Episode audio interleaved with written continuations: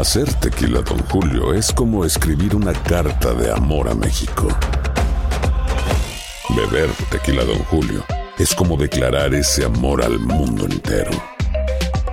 Don Julio es el tequila de lujo original, hecho con la misma pasión que recorre las raíces de nuestro país. Porque si no es por amor, ¿para qué? Consume responsablemente. Don Julio Tequila, 40% alcohol por volumen, 2020. Importado por Diageo Americas, New York, New York. When you buy a new house, you might say, Shut the front door! Winning! No, seriously. Shut the front door. We own this house now. but you actually need to say, Like a good neighbor, State Farm is there. That's right. The local State Farm agent is there to help you choose the coverage you need. Welcome to my crib. no one says that anymore, but I don't care. So just remember, like a good neighbor, State Farm is there. State Farm, Bloomington, Illinois. Boost Mobile tiene una gran oferta para que aproveches tu reembolso de impuestos al máximo y te mantengas conectado. Al cambiarte a Boost, recibe un 50% de descuento en tu primer mes de datos ilimitados. O, con un plan ilimitado de 40 dólares, llévate un Samsung Galaxy A15 5G por $39.99. Obtén los mejores teléfonos en las redes 5G más grandes del país. Con Boost Mobile, cambiarse es fácil. Solo visita boostmobile.com. Boost Mobile, sin miedo al éxito. Para clientes nuevos y solamente en línea, requiere AroPay. 50% de descuento en el primer mes requiere un plan de 25 dólares al mes. Aplican otras restricciones. Visita boostmobile.com para detalles. Si no sabes que el Spicy McCrispy tiene Spicy Pepper Sauce en el pan de arriba y en el pan de abajo, ¿qué sabes tú de la vida? Para, pa, pa, pa. El siguiente podcast es una presentación exclusiva de Euforia On Demand. Queridos amigos, ¿cómo están? Me da mucho gusto saludarlos. Ahora sí, grabando Epicentro en el estudio de Univisión Los Ángeles. Ya salimos del encierro en eh, este, este ciclo de dos semanas. Es mi turno de asistir al estudio y a las cabinas de grabación, de radio, acá en Univisión. Mi compañera en el noticiero de Univisión Los Ángeles, Andrea González. Ella no hace radio ni podcast, pero sí hace televisión. Ahora le toca a ella estar en casa y evidentemente a mí me toca estar de vuelta acá en las instalaciones de Univisión. Dentro de dos semanas, de acuerdo con los planes de la empresa, volveré a transmitir desde casa, volveremos a grabar Epicentro y también el programa de radio diario que tenemos en uh, Univisión lo haremos desde casa, lo mismo que esos dos noticieros que tengo el gusto de conducir a las 6 y a las 11 acá en Los Ángeles. Pero por lo pronto estamos de regreso en, en el estudio de grabación. Me da mucho gusto saludarlos. ¿Cómo están ustedes, caray? Ojalá pudiéramos eh, conversar, ojalá pudiéramos de verdad eh, eh, interactuar, respondernos. Pero bueno, la naturaleza de este medio de comunicación, de esta plataforma, que son los podcasts, no es esa. Por supuesto, siempre estamos esperando sus respuestas, sus comentarios en redes sociales, Twitter, Instagram, Facebook y demás. Pero pues no podemos interactuar como yo quisiera. Hoy más que nunca quisiera poder escuchar cómo están, cómo se sienten, cómo van llevando esta situación ya sea que nos escuchen en México, que nos escuchen en Estados Unidos, que nos escuchen en eh, algún otro de nuestros países. ¿Cómo van? ¿Cómo se sienten? Espero que la cuarentena y la pandemia en general no les haya provocado demasiada angustia.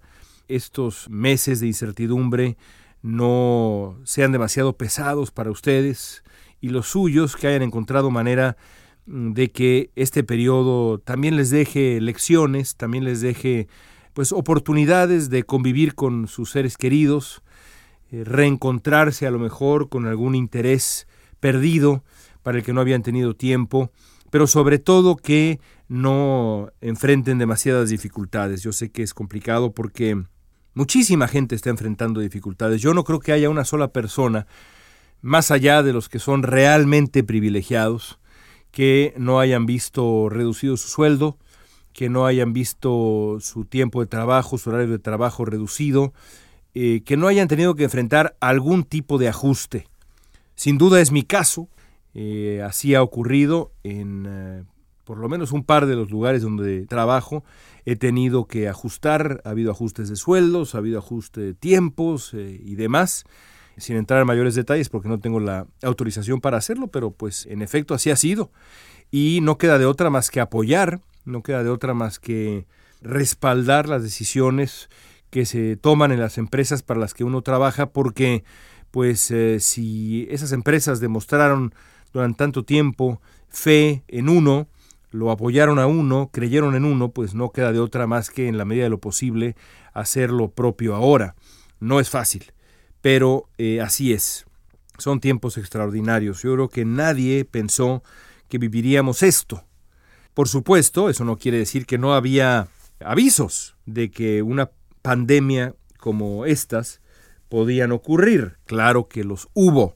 En los últimos días me he dado el gusto de entrevistar a auténticos expertos, epidemiólogos, eh, virólogos, eh, expertos en, ah, epidemias, pandemias, las versiones más severas de las epidemias y el comportamiento de los virus, de estos bichos que tanto daño nos han hecho como en su momento eh, nos hicieron daño bacterias. Así ocurrió con la Yersinia pestis hace 700 años en la peste negra. Y bueno, el virus del SIDA, sabemos el daño que, hizo, la influenza española hace más de un siglo. Y al hablar con estos eh, epidemiólogos, el primer, digamos, factor que uno aprende, la primera lección, es que esto se veía venir. Tarde o temprano, los expertos sabían que esto iba a suceder. De una u otra manera, esto iba a suceder. Con algún tipo de virus o con otro, pero iba a suceder con una gravedad o con otra, pero iba a suceder. Era cuestión de tiempo. Y mucho más por el mundo globalizado y mucho más por la manera como hemos decidido abusar del mundo animal. Y esto es, uno espera, una de las lecciones que terminaremos por aprender, porque si uno abusa de la vida de los animales, termina poniendo en riesgo la vida propia. Al arriesgar la vida de los animales, al agredirlos, al abusar de ellos, estamos, resulta ser, poniendo en riesgo nuestra propia vida. Aleluya. Nos damos cuenta del asunto. Ojalá que esto nos lleve a un nuevo comportamiento frente a los verdaderos protagonistas de este planeta, que son el resto de los animales, no nosotros, ¿no? Los murciélagos, por ejemplo. Yo que sabía de los murciélagos antes de esto, nada. Bueno, algo sabía, pero no sabía que había 1400 especies. No sabía que es uno de los, eh, una de las especies eh, más importantes del mm, reino animal, el papel que juegan en el ciclo de la vida, la manera como sin su presencia se vendría abajo la industria de la agricultura y tantas más, el papel que juegan en eh, los ecosistemas distintos en los que habitan los murciélagos.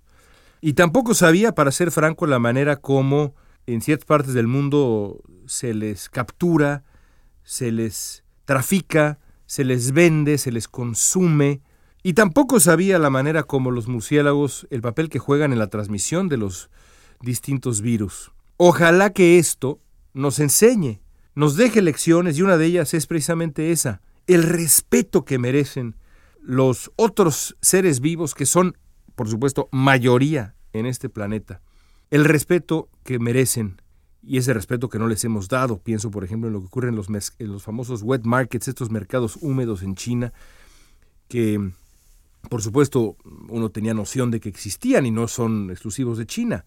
Pero los detalles de lo que ocurre ahí, yo nunca he estado en uno propiamente en, China, aunque en, algún, en alguno de los eh, tan importantes barrios chinos en Estados Unidos y demás, pues más o menos tiene uno una idea si se mete a fondo en Nueva York, en San Francisco, en otros sitios, ahí he tenido el gusto de pasear, caminar, pero no en China, nunca he ido a China, y los detalles son pues realmente horrendos, comprensibles desde el punto de vista cultural, pero horrendos.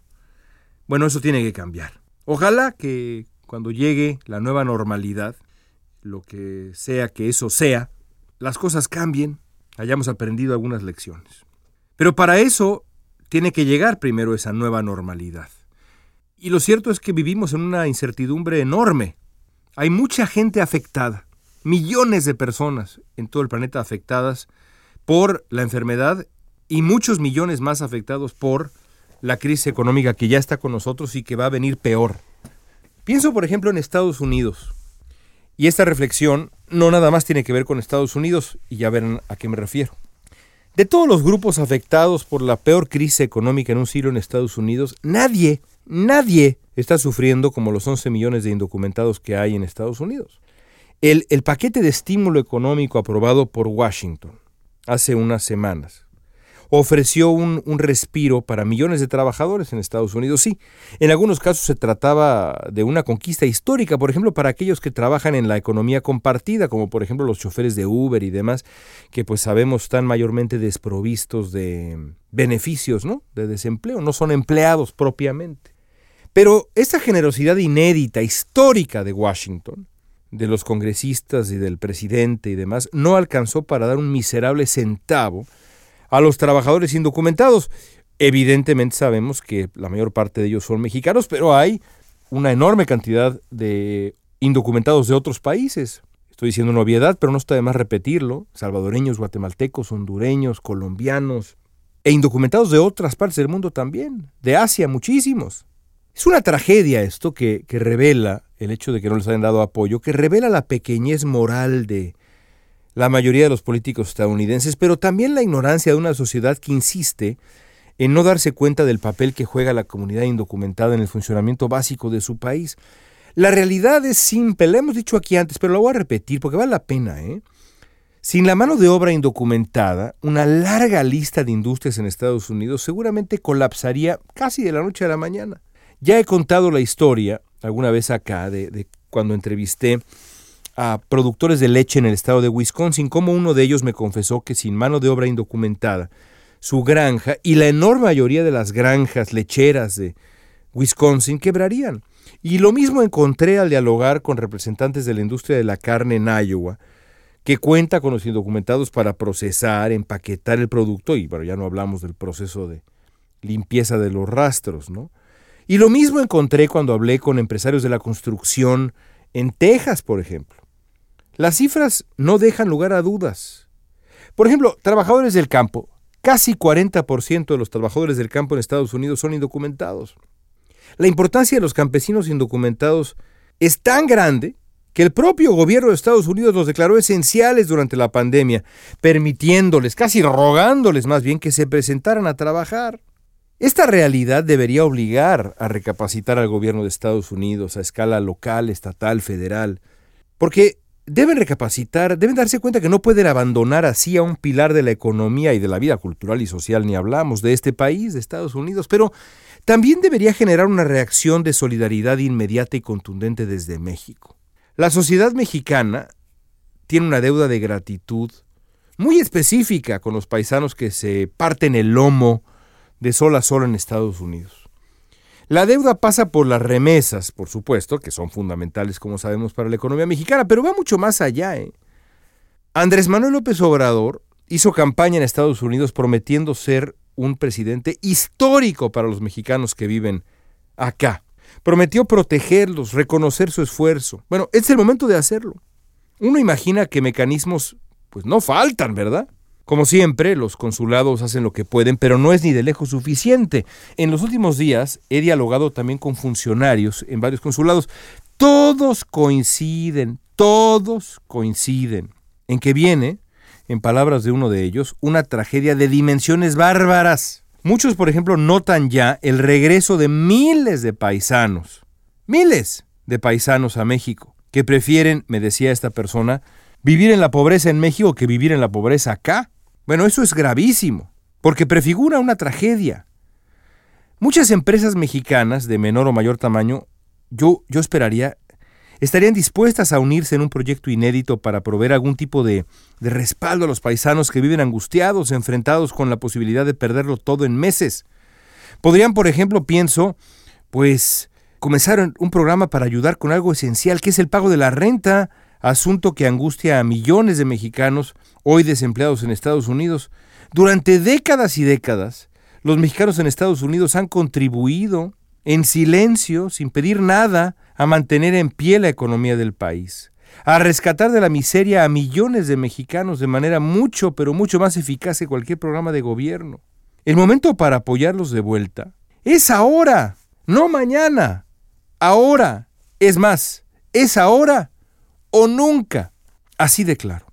Yo entiendo que las cosas en, en México Y de nuevo, en El Salvador, en Guatemala, en Honduras, en todos los países que han enviado millones de personas a Estados Unidos a lo largo de los años, está suficientemente difícil como para de pronto pensar, bueno, ¿qué hacemos para ayudarle a los de allá? Pero yo quiero decir algo con mucha claridad, ¿eh? Si no se les ayuda a los de acá, los de acá van a dejar de ayudar a los de allá. Y yo no sé quién sale perdiendo más, pero lo sospecho. Amigos, gracias por acompañarnos en Epicentro. Nos escuchamos de nuevo la próxima semana. Mientras tanto, por favor, cuídense mucho, ¿sí? Cuídense mucho. Soy León Krause, desde los estudios de Univisión en Los Ángeles. Hasta la próxima. El pasado podcast fue una presentación exclusiva de Euphoria On Demand. Para escuchar otros episodios de este y otros podcasts, visítanos en euphoriaondemand.com. Aloha, mamá. ¿Dónde andas? Seguro de compras. Tengo mucho que contarte. Hawái es increíble. He estado de un lado a otro con mi unidad. Todos son súper talentosos. Ya reparamos otro helicóptero Blackhawk y oficialmente formamos nuestro equipo de fútbol. Para la próxima te cuento cómo voy con el surf y me cuentas qué te pareció el podcast que te compartí, ¿ok? Te quiero mucho.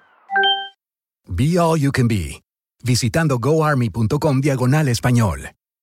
Boost Mobile tiene una gran oferta para que aproveches tu reembolso de impuestos al máximo y te mantengas conectado. Al cambiarte a Boost, recibe un 50% de descuento en tu primer mes de datos ilimitados. O, con un plan ilimitado de 40 dólares, llévate un Samsung Galaxy A15 5G por $39.99. Obtén los mejores teléfonos en las redes 5G más grandes del país. Con Boost Mobile, cambiarse es fácil. Solo visita boostmobile.com. Boost Mobile, sin miedo al éxito. Para clientes nuevos y solamente en línea, requiere AroPay. 50% de descuento en el primer mes requiere un plan de 25 dólares al mes. Aplican otras restricciones. Visita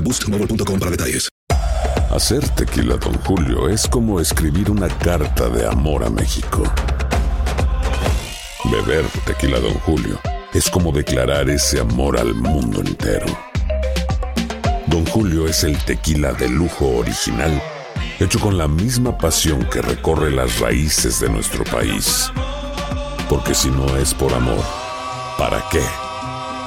Consume responsablemente. Don Julio Tequila, 40% alcohol por volumen, 2020. Importado por Diageo Americas, New York, New York. Si no sabes que el Spicy McCrispy tiene Spicy Pepper Sauce en el pan de arriba y en el pan de abajo, ¿qué sabes tú de la vida? Para, pa, pa, pa.